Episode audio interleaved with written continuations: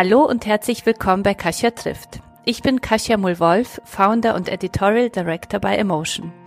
Jede zweite Woche treffe ich hier im Podcast spannende Frauen und auch Männer, deren Geschichten und Ideen uns inspirieren, weil sie mutig und offen sind, ihre Träume leben, Krisen und Herausforderungen überwunden haben und weil sie sich für Dinge einsetzen, die ihnen persönlich wichtig sind und dabei auch andere unterstützen. Im Podcast spreche ich mit Ihnen über Ihre ganz persönlichen Learnings auf Ihrem Lebensweg. Denn wir von Emotion möchten euch bei eurer persönlichen und beruflichen Weiterentwicklung begleiten, damit ihr ein noch glücklicheres Leben führt und vor allem eins, das wirklich zu euch passt.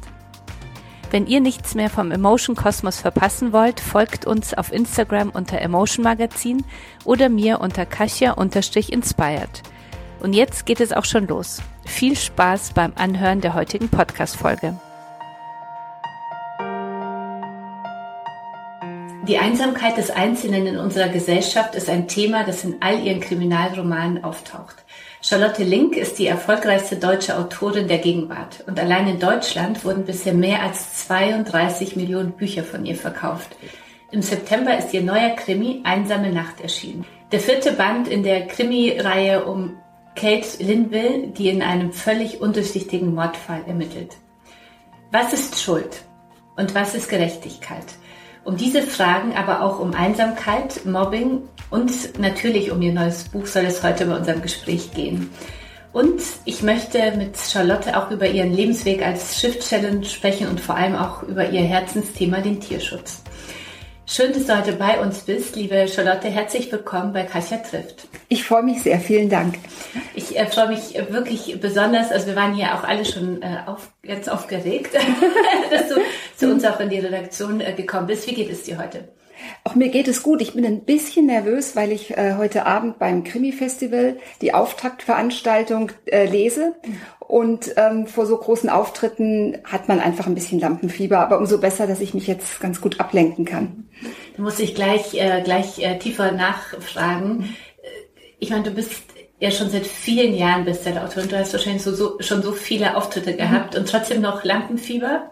Ja, ich glaube, das geht auch nie ganz weg. Es ist immer wieder was, was, was Aufregendes, vor viele Menschen zu treten und das Gefühl zu haben, ich kann jetzt auch wahnsinnig viel falsch machen und wird es mir auch gelingen, sie in meinen Band zu ziehen? Werden sie zuhören? Werden, werde ich sie halten können über 90 Minuten? Das sehe ich nicht als Selbstverständlichkeit und da bin ich immer ein bisschen nervös, aber ich glaube auch, dass wenn man da total cool auf die Bühne ginge und es wäre einem eigentlich egal, dann wäre man auch nicht gut. Mhm. Ich denke immer, man ist, oder so versuche ich mich so zu beruhigen, dass das, was mir wirklich wichtig ist, äh, davor bin, bin ich auch ein bisschen aufgeregt. Wie, hast du Tools, wie du damit umgehst oder wie bereitest du dich dann vor, damit du dann gegen dein Lampenfieber angehen kannst? Also tatsächlich versuche ich im Vorfeld mich abzulenken mit Menschen. Also ähm, entweder sowas, was wir jetzt mhm. heute machen, so ein Gespräch, dann ist auch immer die Pressechefin meines Verlages dabei. Wir reden viel. Ich habe einen Moderator, mit dem rede ich auch vorher. Also ich quassel ohne Ende im Vorfeld, ähm, habe dann einen ganz trockenen Hals, bis es endlich losgeht, aber habe mich auf die Weise irgendwie äh, ein bisschen abreagiert.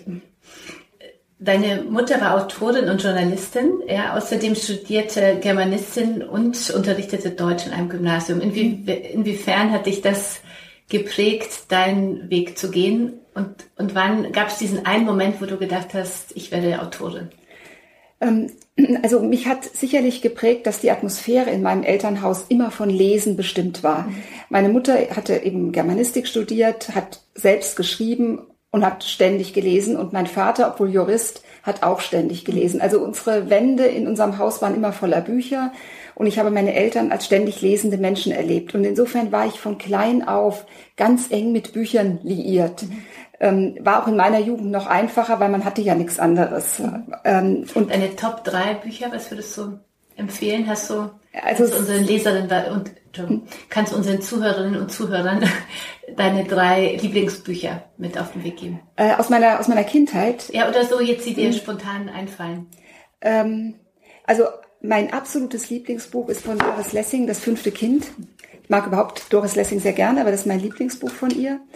Und ähm, ja, aus meiner, aus meiner Jugend. Ich mochte sehr gern geschichtliche Bücher. Ein Kampf um Rom zum Beispiel mhm. habe ich ganz, ganz oft gelesen. Du wirst es nicht glauben. Dieses Buch hat mein Mann heute meiner Tochter für die Schulbibliothek mitgegeben. Ehrlich? Ja. Was für ein dachte, Zufall. Was für ein Zufall. Ja. Ich dachte, ich habe zu ihnen angeguckt, ich dachte, die Schulbibliothek äh, soll doch vielleicht mit moderneren Büchern bestückt werden. Ja. Und er sagte, nee, er würde gerne unserer Tochter den Kampf um Rom. Das ist ja verrückt. Das finde ich wirklich verrückt, weil ich treffe nämlich auch ganz selten auf Menschen, die überhaupt jemals von dem Buch was gehört haben, ja. weil das völlig out ist. Ja.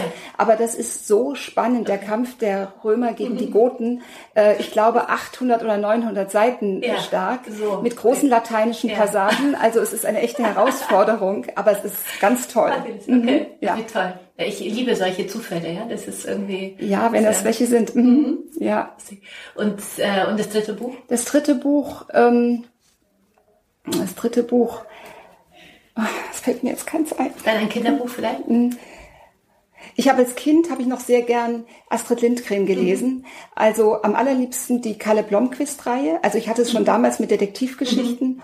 und äh, die eben auch, ja, ich glaube drei Bände x-mal gelesen. Mhm. Du hast ja dann sowohl die Juristerei deines Vaters als auch die Germanistik deiner Mutter dann verbunden in deinem Studium. Mhm trotzdem diese, diese Entscheidung, Autorin zu werden, wann, wann war das dir bewusst? Weil ich frage ganz gezielt, weil ja viele mhm. unserer Zuhörerinnen und Zuhörer ja manchmal auch auf so einem Weg, auf dem Weg sind, sich entweder zu entscheiden, mhm. was mache ich im Leben oder sattle ich nochmal ganz um und werde was ganz äh, Neues. Ja?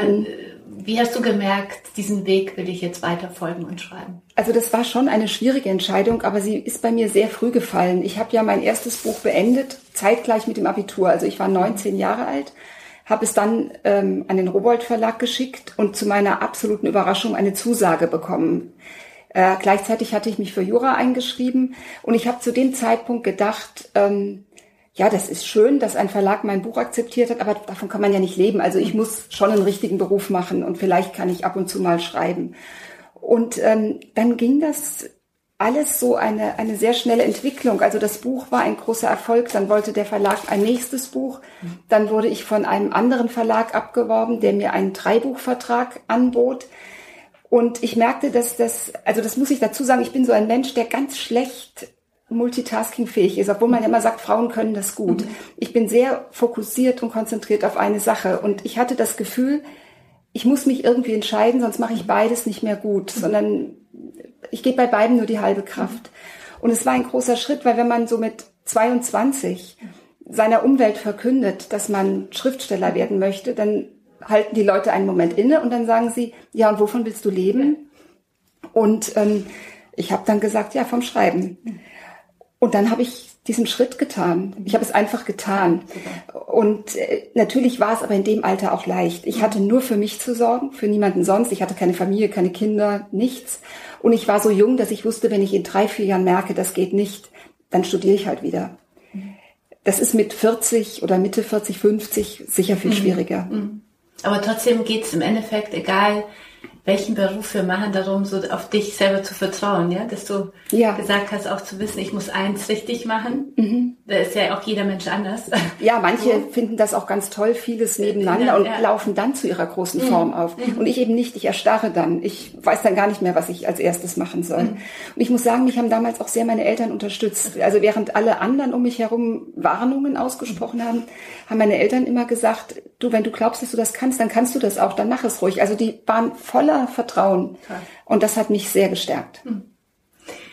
Nun bist du also mit großem Abstand Bestseller-Autorin hier in Deutschland. Was zeichnet dich im Vergleich also zu anderen so aus? Was denkst du, was ist so der, wurdest du wahrscheinlich schon x-mal ge, äh, gefragt, was macht, also wie wird man Bestseller-Autorin?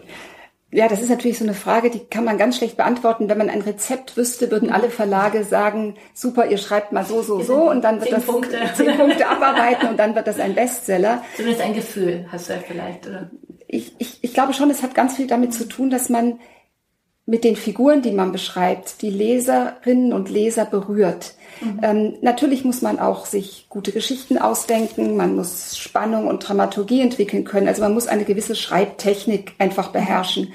Aber ich glaube, das spannendste Buch würde nicht spannend und würde nicht Menschen in, in seinen Band ziehen, wenn nicht die Figuren so stark berühren würden, dass man wirklich innerlich mit ihnen mitgeht. Mhm. Deswegen ist mein Fokus liegt immer auf meinen Figuren. Ich fange auch ein Buch, es sind ja Krimis, ich fange das den fast nie mit dem Krimiplot an, mhm. sondern ich fange an mit einem Menschen. Das ist immer die erste Idee. Mhm.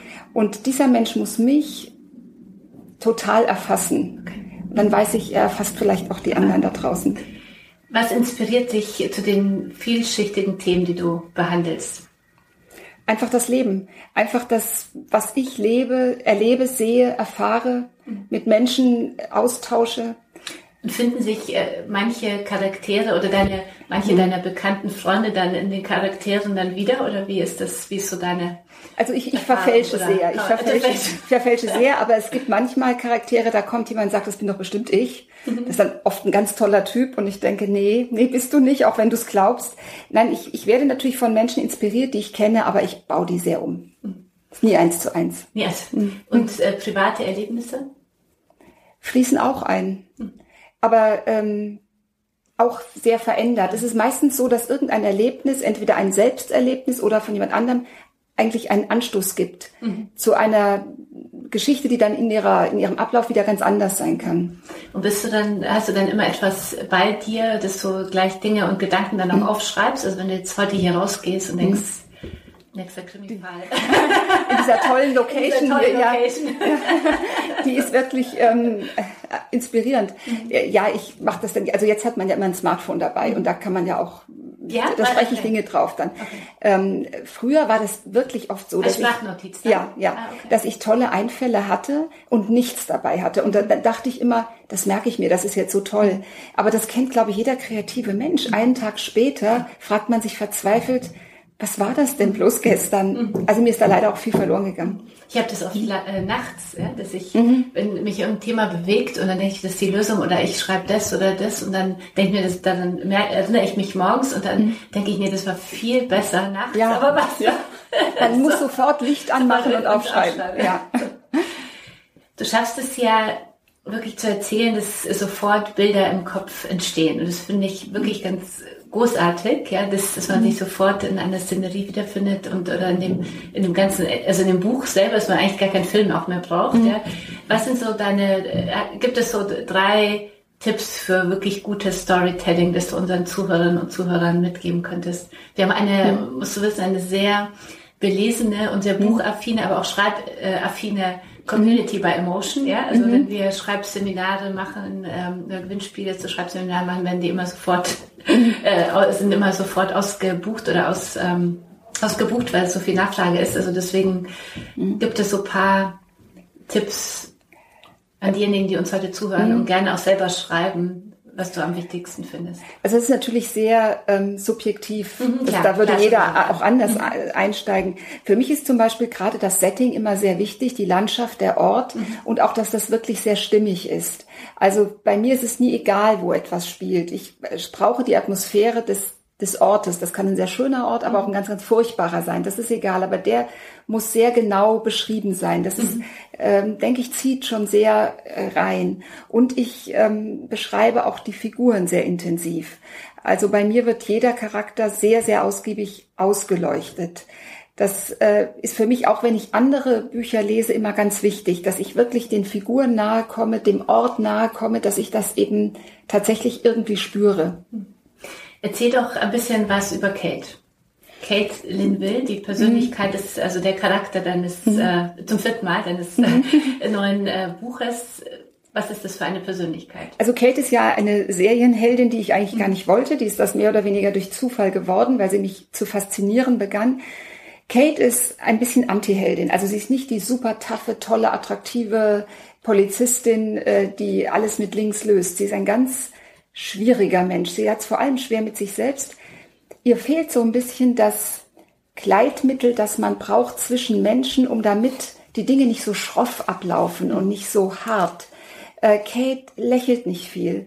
Kate kann Dinge nicht auch mal nett sagen. Ähm, Kate kann unangenehme Botschaften nicht so rüberbringen, dass der andere nicht am Boden zerstört ist. Sie weiß einfach nicht, wie das geht. Das lässt dann auch wieder andere Menschen sehr schroff mit ihr umgehen, weshalb sie sich dann oft äh, angegriffen fühlt und in einer Art äh, vorgezogenen Selbstverteidigung besonders ähm, na zumindest subtil aggressiv auftritt. Also Kate ist dadurch ein sehr einsamer Mensch, weil sie einfach kaum Freunde hat und weil Menschen sehr lange brauchen, bis sie es schaffen, zu ihrem Kern vorzudringen, indem sie ein ganz liebenswerter Mensch ist und auch ein Mensch, der sich nach Nähe sehnt. Und sie ist daneben aber auch eine super gute Polizistin. Leider eine, die sich das selbst nicht so richtig zutraut. Frauenthema. Ein Frauenthema, ja. Immer ihr Licht unter den Scheffel stellt und ähm, sich kleiner macht, als sie ist und sehr mit sehr viel Selbstzweifeln gesegnet ist. Was fasziniert dich an ihr? Mich faszinieren, glaube ich, die Ängste und Unsicherheiten, die sie hat, die wir alle von uns kennen. Wie du gerade mhm. gesagt hast, Frauenthema. Egal wie selbstbewusst wir auftreten können, wir schlagen uns doch dauernd mit unseren Unzulänglichkeiten herum und wir beleuchten die ja viel mehr als das, was wir können.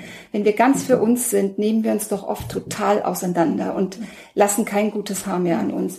Und Kate ähm, praktiziert das sehr ausgiebig und ähm, ich glaube, dass das aber auch das ist, warum so viele Leserinnen ihr folgen. Wir erkennen einfach viel von uns in ihr. Hm. Vor welche neue Herausforderung wird Kate nun im neuesten Band äh, mhm. gestellt? Ähm, Nicht alles verraten, nur kurz. Nur kurz, ja. Ähm, sie, sie gerät in einen ganz aktuellen und völlig undurchdringlichen Fall. Eine Frau, die in einem abgestellten Auto am, am Rande einer Schafweide erstochen aufgefunden wird. Das allein ist schon undurchdringlich, aber das wirklich, ähm, das wirklich frappierende ist dann, es werden in dem Auto Fingerabdrücke festgestellt, die sich bereits im Polizeicomputer befinden die neun Jahre zuvor an einem anderen Tatort festgestellt werden, wurden, bislang aber nicht zuzuordnen sind. Es gibt keinen Namen, es gibt nur die Fingerabdrücke, so dass Kate über diesen Fall jetzt in einen Cold Case hineinschlittert, in einen Fall, der vor neun Jahren stattgefunden hat und nie aufgeklärt wurde, an einem 16-jährigen Jungen, der zeitlebens Mobbingopfer war und nun einer Gewalttat zum Opfer gefallen ist, seitdem im Wachkoma lebt.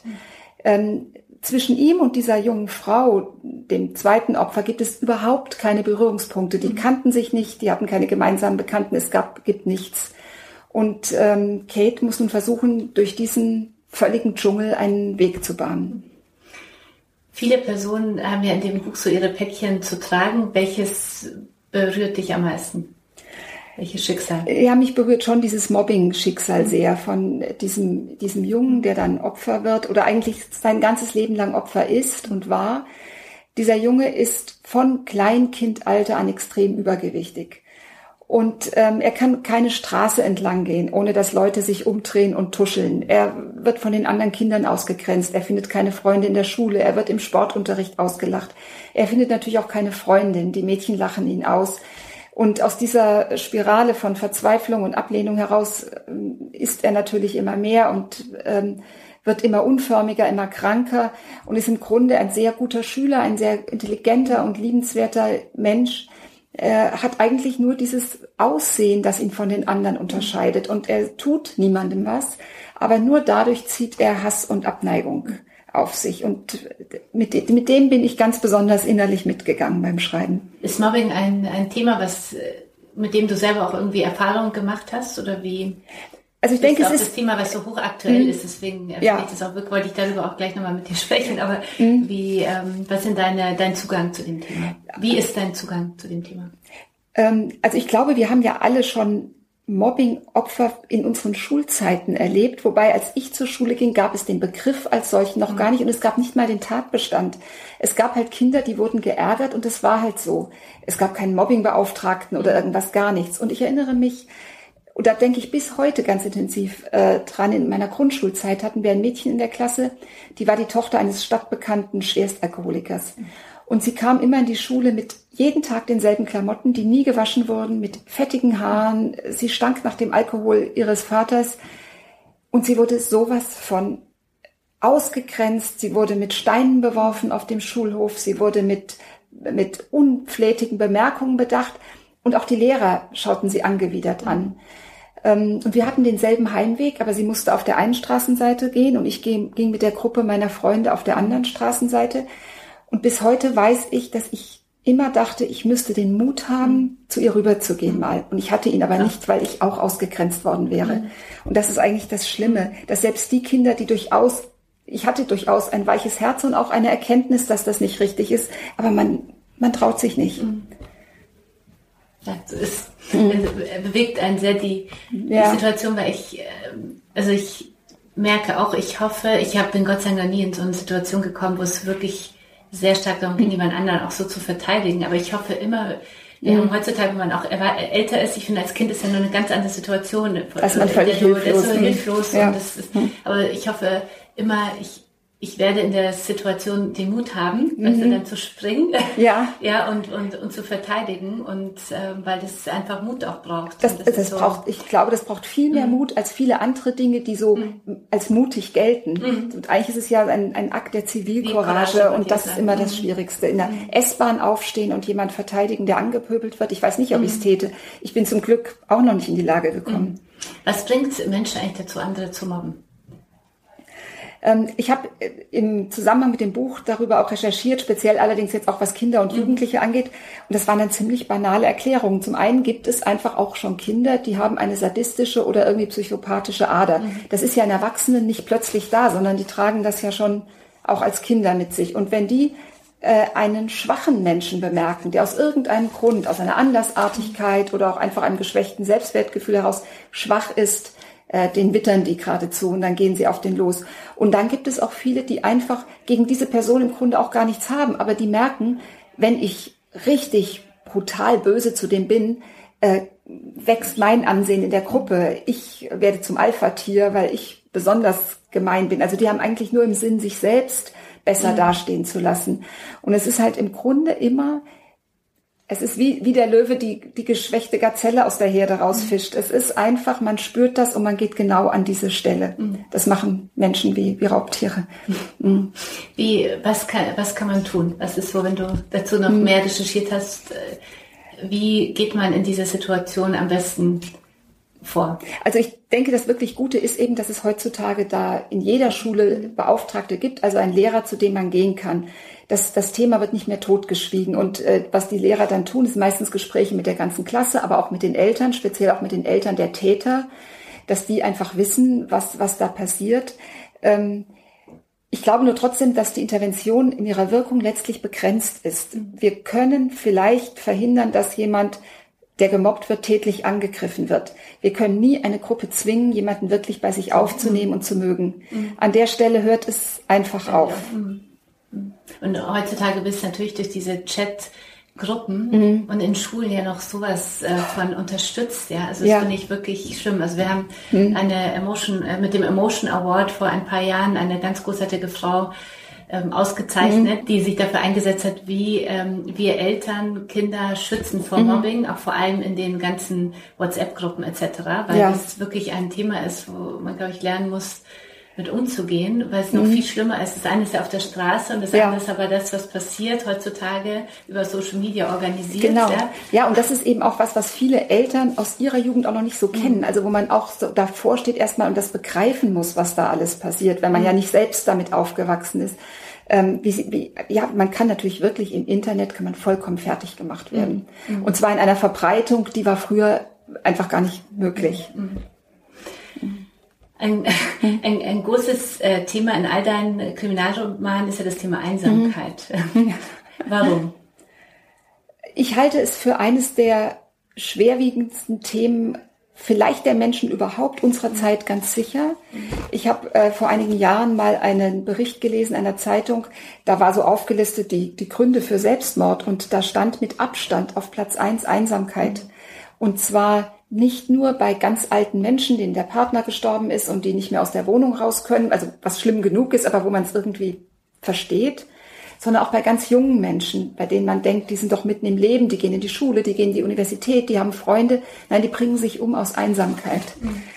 Und ähm, ich glaube auch, dass es fast nicht so Schmerzhaftes gibt wie Einsamkeit. Ich denke, auch jeder hat es schon mal erlebt, phasenweise in seinem Leben. Ich habe es auch schon erlebt. Ich wollte dich gerade ja. fragen, was war dein erstes es, Erlebnis mit Einsamkeit? Das war eigentlich dann als, als erwachsene Frau, Ende 20, Anfang 30, eigentlich der Klassiker nach einer beendeten Beziehung. Mhm.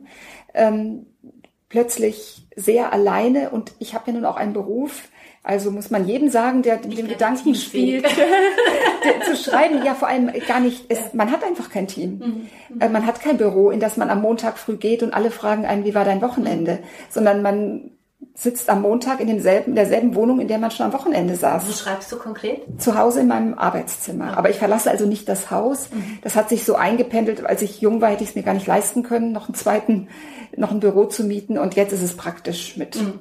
Mit Kinder, also als die Kinder noch klein waren und Hunde und so weiter. Aber man ist schon alleine. Und wenn dann die Partnerschaft wegbricht, und das war eben bei mir der Fall, dann ist plötzlich mal tagelang außer dem Briefträger keiner mehr da. Mhm. Und dann findet man auch nicht immer eine Freundin, die Zeit hatte. Und da habe ich schon eine sehr schmerzhafte Phase von Einsamkeit erlebt und habe gemerkt, dass das wirklich etwas ist, das hüllt einen richtig von innen aus. Mhm.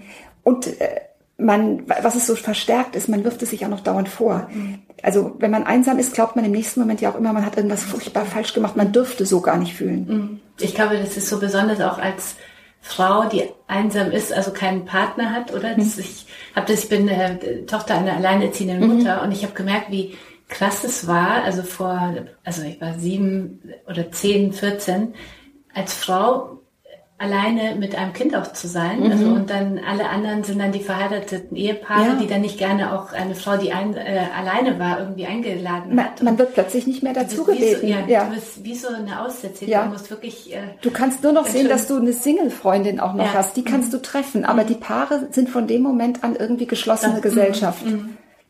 Was sind so die die ähm, Facetten der Einsamkeit, die so selten erzählt werden? Also zu einem, zu einem ist es ja so, dass man das Thema sowieso im Grunde nie anspricht. Ich habe auch, mhm. ich spreche heute drüber, ich habe nichts davon gesagt, als ich tatsächlich einsam war, um mhm. nichts in der Welt.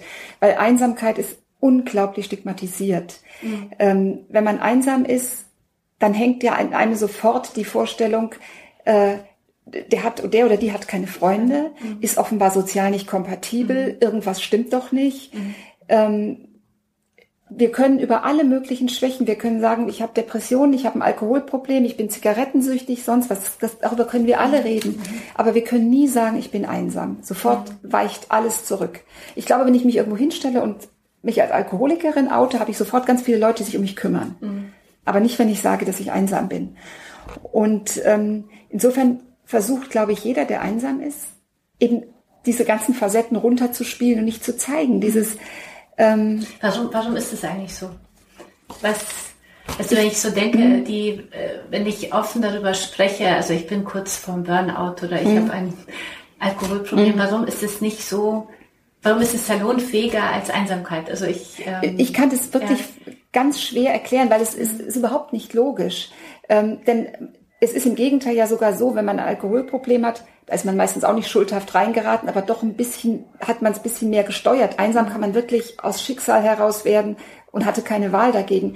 Aber ich glaube, es ist einfach unattraktiv. Es mhm. ist, wenn man einsam ist, ähm, wenn niemand offensichtlich was mit einem zu tun haben will, dann muss das ja einen Grund haben. Also gehen die anderen vorsichtshalber auch mal einen Schritt zurück. Mhm. Ähm, währenddessen Alkohol man kann ein sehr attraktiver, geselliger, kommunikativer mhm. Alkoholiker sein. Die haben oft ganz viele Freunde. Mhm.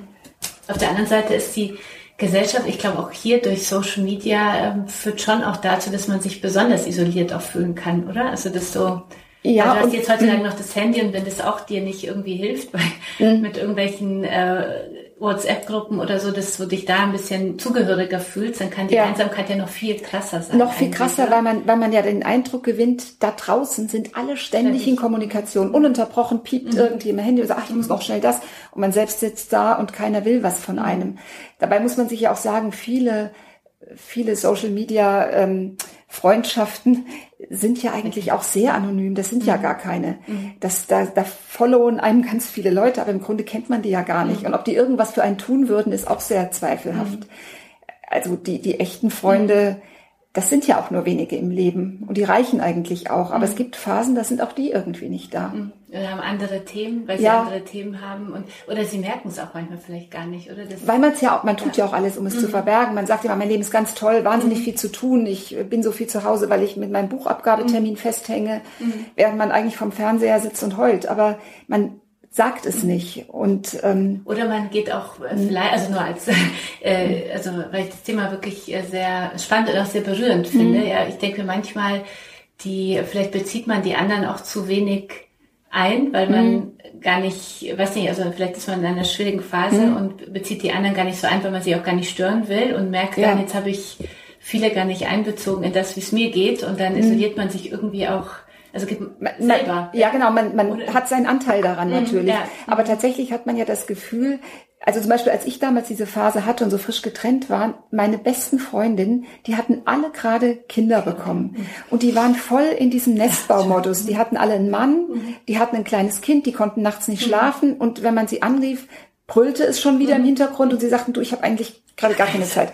Und ich hatte kein Kind und keinen Partner. Und ich wusste, ich merkte so richtig, ich passe in deren Leben nicht weil ich auch andere Themen habe mhm. und umgekehrt zu ihren Themen immer gar nicht richtig was sagen kann. Mhm. Also manchmal passt man auch plötzlich zu seinen eigenen Freunden nicht mehr richtig gut. Und trotzdem denke ich, kann man aus einer Einsamkeit auch stark hervorgehen, weil ich mhm. denke immer, die Zeit, dass ich eine Zeit hatte, in der ich mich einsamer gefühlt habe und keinen mhm. Partner und nichts hatte, hat mich stark dafür gemacht, dass ich auch alleine mhm. in meinem Leben glücklich sein kann. Ja? Also ich denke, die Menschen, die immer mhm. Menschen um sich herum mhm. haben und es nie so gespürt haben, die haben auch viel mehr Barrieren oder Angst. Ja, und wenn es passiert, also, ja, also man, es ist keine schöne Zeit, aber man, also ich würde jetzt auch rückblickend sagen, ich habe sie ja überstanden mhm. und ich habe geschrieben, ich war kreativ, mhm. ich habe weitergemacht. Ich habe mich, heute würde ich mir selber auf die Schulter klopfen und sagen, du hast es eigentlich gut gemacht, du hast dich mhm. auch gut durchgewurschtelt, du bist auch zu Verabredungen gegangen, vor denen du Angst hattest, mhm. aber du hast es einfach gemacht und das hat dich auch irgendwie gestärkt. Aber das mhm. merkt man halt eher hinterher. Aber es ist für alle, die sich, die uns zuhören und vielleicht mhm. gerade sich fühlen, finde ich ein Trost. Also ich glaube, das äh, wenn man mhm. gut durchkommt und so überlegt, mhm. äh, wie komme ich jetzt raus, aber auch ja. äh, wenn man weiß, diese, auch diese Phase geht vorüber. Genau, es hält ja nicht ewig. Hat mich mhm. stärker gemacht. Ja, das, ja. Ähm, man hat, man hat erlebt, dass man sich auf sich selbst verlassen kann. Man kommt mit mhm. sich selbst auch zurecht. Es ist nicht super schön. Mhm. Es ist immer schöner, wenn jemand, wenn man nach Hause kommt und da ist einer und fragt, wie war's denn? Mhm. Das ist schöner. Und trotzdem hat man aber auch mit sich selbst abends ist auch schön gehabt. Mhm. Und die größte Sicherheit bekommt man doch wenn ich weiß, ich komme mit mir selber zurecht, ich bin ja. da durchgegangen, weil ich selber mhm. werde mich ja nicht selbst verlassen. So, genau, so darauf, darauf, kann ich bauen. Ja, darauf kann ich, ja. auf mich selber kann ich ja. bauen. Ne? Ja. Äh, in deinen Büchern stößt man dann aber auch äh, immer wieder auf die Frage, was ist Schuld? Ja, mhm. was ist Schuld für dich? Auch ein ganz, ganz großes äh, Thema. Welche verschiedenen Perspektiven können oder sollten wir einnehmen, wenn es um das Thema Schuld geht? Ja, es ist ja, es sind ja bei mir eben Kriminalromane, bei denen mhm. es natürlich immer um die Frage von Schuld geht. Und wenn man sich aber dann die Menschen anschaut, ähm, ist das oft nicht mehr so ganz klar. Mhm. Äh, da ist ein Täter und der hat auch irgendetwas gemacht, was natürlich geahndet werden muss. Es ist nicht so, dass ich da sage, das muss man alles relativieren, denn für das Opfer ist es meistens sehr schlimm. Und trotzdem, wenn man sich seinen Lebensweg ansieht oder sieht, wie ist das alles gekommen, dann merkt man, dass man es vielleicht mit einem Menschen zu tun hat, der einfach wirklich furchtbar viel Pech im Leben hatte, ähm, der auch vielleicht das Pech hatte, immer im falschen Moment die falsche Entscheidung zu treffen und der plötzlich so mit dem Rücken zur Wand steht, aufgrund auch bestimmter Schicksalsläufe, dass eben diese Tat herausgekommen ist. Dann ist er immer noch jemand, der vor Gericht gehört. Aber ich als seine, seine, in dem Fall seine Schreiberin, aber auch als einfach Mensch, der ihn beurteilt, kann es nicht mehr so ohne weiteres sagen, was ist das für ein völlig asoziales Subjekt und gehört hinter Schloss und Riegel. Es ist nicht so einfach. Und mhm. ähm, Schuld kann, in Schuld kann man sich auch ganz unschuldig verheddern. Mhm. Ähm, einfach das Falsche im falschen Moment tun oder sagen, eine Situation falsch einschätzen, den falschen Menschen vertrauen. Es gibt so viele ähm, Komponenten, die zusammenspielen, dass man plötzlich in einer Situation ist und sich selbst fragt, wie konnte ich da hinkommen? Mhm.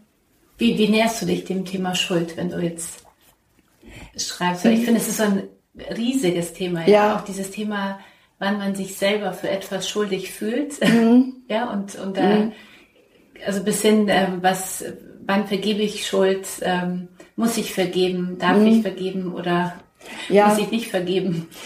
Ja, das ist ja also auch gerade bei, bei solchen, ähm, gerade in der Kriminalwelt auch ein großes Thema, eben weil da oft so schlimme Dinge passieren mhm. und trotzdem man ja den Opfern oder den Angehörigen der Opfern rät, es zu vergeben, mhm. weil, ähm, weil es mit sich rumzuschleppen in Hass mhm. und, und äh, ständiger Frustration und Wut und einem nicht ausgelebten Gerechtigkeits einer, einer nicht ausgelebten Wiedergutmachung macht einen ja selbst kaputt. Mhm. Das heißt, ähm, wenn, wenn, wenn ich einer Schuld begegne, die mir, deren Opfer ich bin, dann ist das Thema Vergebung ganz wichtig, aber es ist ungeheuer schwer. Mhm. Und gleichzeitig ist es aber auch wichtig, dass Menschen zu ihrer Schuld stehen sollten, damit es dem Opfer auch leichter fällt zu vergeben. Ähm, ich habe in dem Buch ja einen Cold Case, eben mhm. dieser, dieser Junge, der im Koma liegt und seine Mutter wartet seit neun Jahren, dass die, der oder die Täter gefunden werden. Mhm. Und natürlich würde das für sie eigentlich nichts ändern, mhm. wenn jetzt jemand vor Gericht steht. Und trotzdem würde es ihr eine Kraft äh, geben. Ich habe da mal ganz interessant äh, ein Interview gelesen mit dem Jan Philipp Remsmar, mhm. der ja Entführungsopfer mhm. war und der auch sehr gequält wurde während seiner mhm. Entführung. Und der ging dann immer zu den Gerichtsverhandlungen, als die Täter gefasst waren. Und dann wurde er mal von einem Reporter gefragt, gibt Ihnen das denn jetzt was, dass die verurteilt werden? Und da sagte er sinngemäß, ähm, die Verurteilung der Täter ist die Solidarität, die Gesellschaft mit dem Opfer zeigt. Mhm. Und diese Solidarität brauche ich. Und das hat mir sehr, sehr mhm. eingeleuchtet. Es ist eine Solidarität, wenn wir Verbrecher zur Rechenschaft ziehen für das, was sie getan haben. Mhm. Und Solidarität gibt uns, das merken wir auch im Kleinen immer, das gibt uns einfach Kraft, mhm. wenn jemand sagt, ich stehe da zu dir. Mhm. Und es hilft einem, also deswegen äh, denke ich, ich muss jetzt vor kurzem an die diese Maddie denken, was die, mhm. die, ja. die immer noch ja für mich immer gilt. Vermisst, und ich denke, wie lebt man auch als Eltern, damit dass man nicht nur, dass die Tochter weg ist und dass man nicht weiß, was passiert ist und auch niemanden hat, an dem man sich irgendwie auch reiben kann mhm. oder dem man die Schuld vorwerfen ja. kann, also den man sieht. Also, mhm. also das ist wirklich, wirklich schlimm. Ja. Ist ganz, ganz schlimm. Mhm. Die suchen natürlich vor allem, bräuchten die endlich mal die Gewissheit und ich denke mal inzwischen, und wenn das Kind tot ist, es mhm. wäre besser, das zu wissen. Als, mhm. ja, auch zu wissen, was ist passiert, mhm. egal wie schlimm es ist. Manchmal braucht man das auch, gerade in, in einem Fall mit einem entführten Kind, vielleicht auch um sich selbst zu vergeben. Mhm. Also war die Situation so, dass ich tatsächlich gar nicht so viel hätte machen können oder habe ich wirklich vollkommen versagt auf ganzer mhm. Linie? Kannst du dir selber Schuld äh, vergeben? Ich finde es schwierig. Mhm. Ich also, muss ja gerade mhm. denken, weil ich denke, oft ist man, wir hat, du hattest ja vorhin schon gestreut, dass, äh, vorhin schon gesagt, dass die, dass wir Frauen oft ja uns immer kleiner mhm. machen als, mhm. äh, und das passiert ja auch oft, dass wir uns für irgendwas Schuld ja. geben und dann immer aus dieser, nicht mehr aus dieser Selbstreflexionsspirale rauskommen und aus diesem ja. Schuld, ja, und. Wir sind da so trainiert oh. drin. Mhm. Äh, vielleicht nennt man es nicht mal Schuld, aber schau dir deine Verantwortlichkeit ja. für irgendwas mhm. an, weil auch nur dann lernst du ja daraus mhm. und wirst dann irgendwann zu einem höher entwickelten mhm. Menschen. Aber die Kehrseite ist eben, dass man die ganze Zeit um die Verantwortlichkeit ist gleich Schuld kreist. Mhm. Und äh, während da, ich, ich mag ja manchmal so Pauschalisierung nicht mehr, aber es ist wirklich so, wenn ich das nur bei meinem Mann sehe, der kommt überhaupt nicht auf die Idee. Vielleicht sagt er mal, ja, okay, da habe ich was Murks gemacht. Mhm. Aber dann ist auch durch. Mhm. Ja, und, und wenn man ihn drei Tage später darauf anspricht, hat er es vergessen. Und äh, mich kann man, und ich unter Umständen drei Wochen später mhm. kreise noch immer. Und hätte ich vielleicht doch, und was sagt das über mich als Mensch aus? Und ist das nicht ein roter Faden in meinem Leben, dass ich immer, und dann plötzlich ist man in seiner Kindheit und manchmal tut das nicht gut. Mhm. Dann irgendwann muss man es einfach ab oder aufhören und irgendeine ja. Schublade. Eine Freundin hat zu mir in einem ganz also eigenen Fall gesagt, äh, tust in die Schublade und mhm. dann kannst du irgendwann mal entscheiden, ob du es nochmal aufarbeiten willst ja. oder nicht, aber es ist erstmal weg. Ja. Genau. Und es Weil muss auch nicht alles, gut. es muss auch nicht alles aufgearbeitet werden. Nee. Ich glaube, manchmal sind Sachen auch ganz gut wirklich in der Schublade mhm. und da sollen sie vor sich hin modern. Ich musste jetzt gerade, weil manchmal kommen mir so Bilder in, in mhm. Gesprächen, ich musste gerade dann denken, äh, ich weiß nicht, ob du dich auch erinnerst, Gerhard Schröder, Kanzler, Duell mhm. verloren und ähm, diesen Moment, wo äh, er gefragt wird, äh, wo Doris, äh, wo seine Doris ihn mhm. damals gefragt hat, wie er es empfunden hat, wie es mhm. gelaufen ist, was ja, ja wirklich, also die, die Elefantenrunde, äh, die Elefantenrunde, mhm. wo er gesagt hat, war suboptimal. Das ja, Musik also denkt, dieses Ding war einfach äh, suboptimal, Punkt, ja, erledigt, ja. ja. Und ich denke, wenn man als Frau oder Annalena also, Baerbock vielleicht. Die, die hätte sich zerfleischt ja. bis zum sonst was, wenn man, wenn ihr sowas passiert wäre, so eine Runde mit der ja. Kritik auch, ja. ja, die wäre muss man sich vielleicht mal denken, suboptimal und Schluss. Also ich finde, man kann sich ja wirklich von Männern manchmal eine Scheibe abschneiden ja, und das ja. ist so ein Fall, finde ich. Ja. Ein Thema, was die, also zuerst muss ich noch äh, abschließend fragen, bevor ich es ganz vergesse, warum Kriminalromane? Ich meine, man kann auch mhm. Liebesgeschichten mhm. schreiben und tolle Charaktere entwickeln. Mhm. Das stimmt. Und, ich finde, äh, ich finde immer, dass man Menschen besonders gut sezieren kann, wenn in ihrem Leben etwas Dramatisches passiert, mhm. etwas oder etwas Traumatisches sogar. Mhm. Verbrechen ist immer Trauma. Ähm, und zwar egal, ob man Opfer, Täter, Angehöriger oder einfach nur Zeuge ist. Mhm.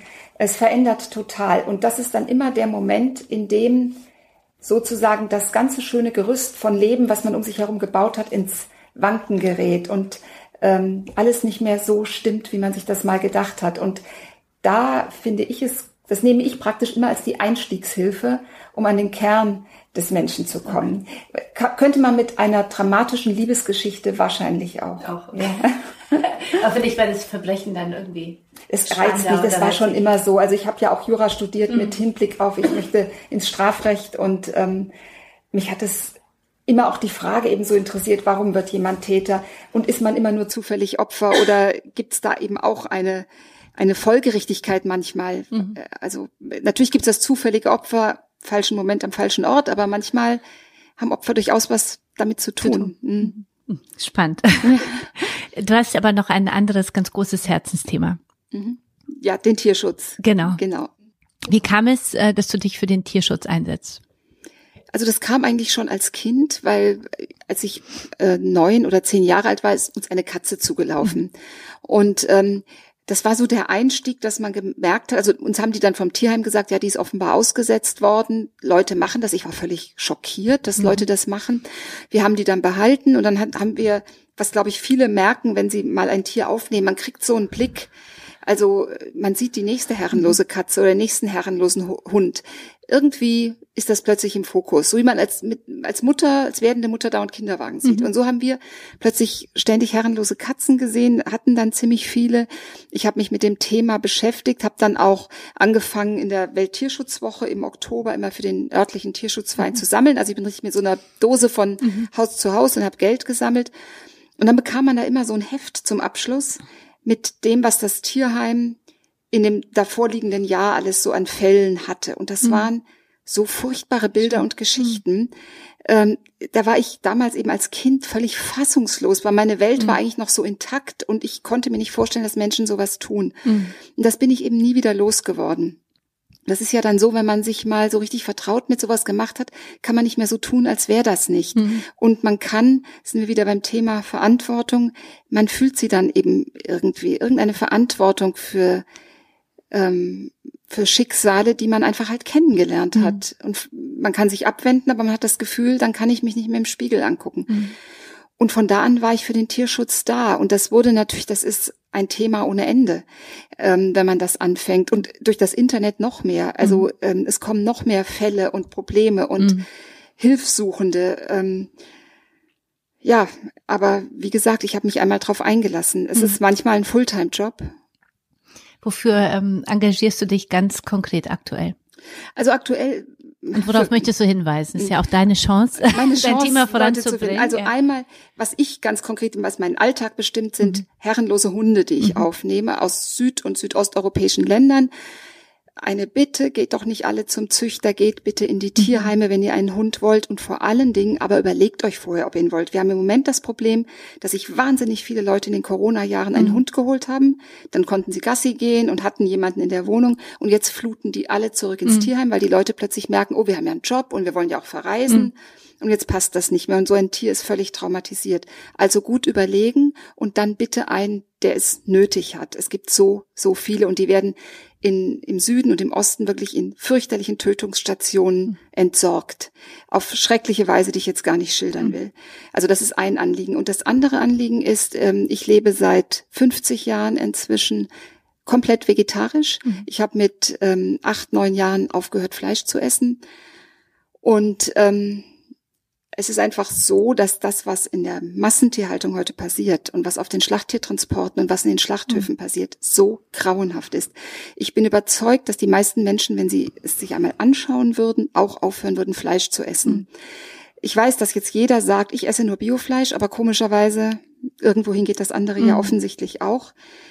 Ähm, ich finde einfach, dass es, dass es ein Verbrechen ist, Lebewesen vollkommen ihres normalen Lebens mhm. zu berauben, Kühe, Schweine, Schafe ein Leben lang in Ställe zu pferchen, kein Strahl Sonne, kein Wind, kein Regen, nichts, kein Gras unter den mhm. Füßen, dort einige Zeit zu leben, als Melkmaschine missbraucht zu mhm. werden. Man entreißt den Kühen direkt nach der Geburt die Kälber, mhm. weil man ja die Milch braucht.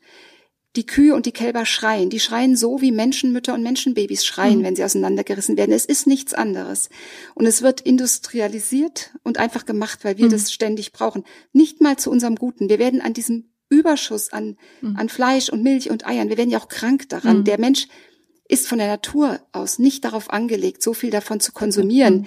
weil wer immer die Welt geschaffen hat, war nicht pervers genug, sich die Massentierhaltung vorzustellen. Mhm. Das heißt, wir würden normalerweise gar nicht so viel davon bekommen. Und wir zahlen es mit Darmkrebs und mit allen mhm. möglichen anderen Krankheiten, die wir bekommen. Das heißt, es tut uns nicht mehr gut, nicht mal gut und es bringt so viel Leid. Mhm. Deswegen auch dies hier meine Bitte, versucht doch mal über fleischloses Leben nachzudenken. Mhm. Man kann es wirklich, man lebt gut und man lebt sehr gesund. Vielen Dank. Zu dem Thema Hund äh, melde ich mich hier ganz offiziell, weil meine Tochter und ich, wir wollen unbedingt einen Hund mhm. haben und äh, wir sind auch gerade in der Diskussion, dass ich hier gesagt habe, wir nehmen, wenn, dann retten wir einen, der natürlich auch zu uns passt. In den ja. Familiensituationen ist auch wichtig, aber wir haben hier bei uns in der Redaktion jetzt schon fünf Hunde super, so super. gerettet und irgendwo man und sagt ja, dass ganz Liebe auch. Das hilft fürs Arbeitsklima, ja. heißt es ja immer. Mhm. Und man kann eben wirklich bei guten Tierschutzvereinen, eigentlich die meisten sind sehr gut, mhm. die würden einem auch nie einen Hund aufschwatzen, mhm. der nicht zu einem passt, weil die haben nichts davon, wenn der mhm. zurückkommt. Mhm. Äh, die würden immer sagen, also geht das denn mit Büro, geht das mit mhm. Kind, ähm, wie viel Erfahrung hat man schon? Mhm. Ich nehme traumatisierte Hunde auf, weil ich halt Erfahrung habe, aber das würde ich jetzt nie mhm. einem Anfänger raten, natürlich. Ja. Aber sehr schön, Wichtige dass, ja, dass das ich, macht. Super. Werde berichten. Was würdest du so im Rückblick bisher als deinen größten Erfolg bezeichnen? Äh, also meiner Bücher oder, ja, oder generell in deinem Lebens? Leben, in deinem Leben. Mein größter Erfolg. Das könnte ich gar nicht sagen. Mhm. Einen größten Erfolg. Dann einen Eigentlich, großen Erfolg. Mhm. also, oder etwas, worauf du stolz bist. Also ich bin irgendwie stolz darauf, dass ich mich seit 40 Jahren in einem Beruf behaupte, von dem mir alle gesagt haben, es ist kein Beruf und man kann nie davon leben. Mhm. Ähm, das, da bin ich schon, ja, doch vielleicht stolz oder zumindest denke ich, na ja, ähm, der Mut hat sich gelohnt, den mhm. ich da hatte, denn ich hätte mich ja auch, ich hätte mich auch kleinreden lassen können. Mhm. Mhm, das ist schön. Mhm. Nicht kleinreden Nicht lassen. kleinreden ja, lassen, ja, einfach riskieren und Vertrauen in mhm. sich selbst, ja. Vertrauen in sich selbst äh, kommt ja auch, äh, wenn wir genau wissen, was unsere Stärken sind. Was mhm. sind denn deine drei größten Stärken? Ähm, also ich glaube, das hat jetzt auch mit dem Beruf zu tun. Ich bin sehr zäh. Mhm. Ich bin ein, ein zähes Arbeitstier. Ich kann mich wahnsinnig in Arbeit vergraben und es dann auch durchziehen. Mhm.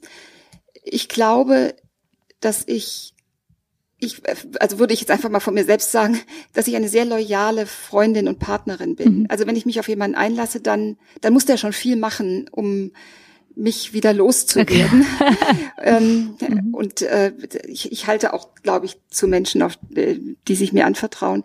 Und ähm, ich glaube, eine gewisse Bescheidenheit. Ich, ähm, ich brauche nicht so viel mhm. im Leben. Also ich bin, glaube ich, zum Beispiel oder nicht glaube ich, sondern weiß ich, ich bin komplett frei vom Hang zu irgendwelchen Statussymbolen. Und das mhm. gibt eine gewisse Freiheit, mhm. wenn es einem echt egal ist. Glück mhm. wird leichter, oder? So. Ja, viel leichter. Das sind die kleineren Dinge und man muss nicht dauernd wetteifern, ob ich jetzt ein größeres Auto oder ein größeres Haus oder sonst was habe. Es ist mir wirklich wurscht.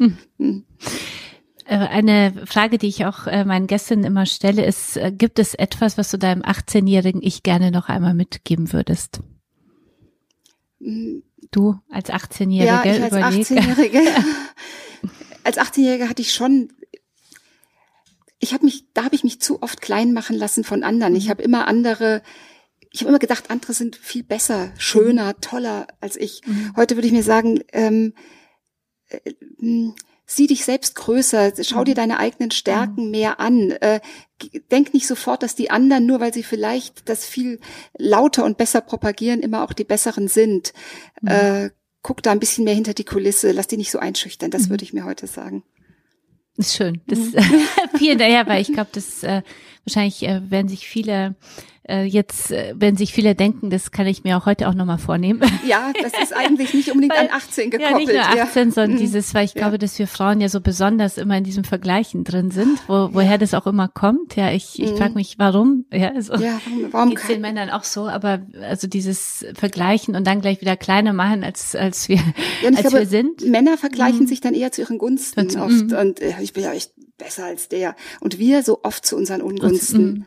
Mhm weil wir auch oft auf, auf, auf Show reinfallen. Mhm. Also wenn sich jemand richtig gut vermarktet, denken wir, boah, ist die toll. Und dahinter mhm. ist vielleicht eine ganz traurige Geschichte, man weiß es ja gar nicht. Mhm. Vielen Dank dafür fürs Teilen. Das, äh, jetzt sind wir leider schon zum äh, beim Schluss unseres Gesprächs. Äh, gibt es ein Lebensmotto, das du noch mit uns teilen willst, oder ein Glaubenssatz, der dich gerade jetzt immer mhm. begleitet, oder ein Satz, der, den, an den du morgens immer denkst? also mein Glaubenssatz eigentlich durch mein ganzes Leben ist, ist gar kein Satz, ist nur ein Wort, weitergehen. Okay. Ähm, man kommt oft im Leben, ich finde relativ oft in Situationen, in denen einem der Boden unter den Füßen weggezogen mhm. wird oder in denen man glaubt, es geht nicht mehr, man steht mhm. vor einer Wand.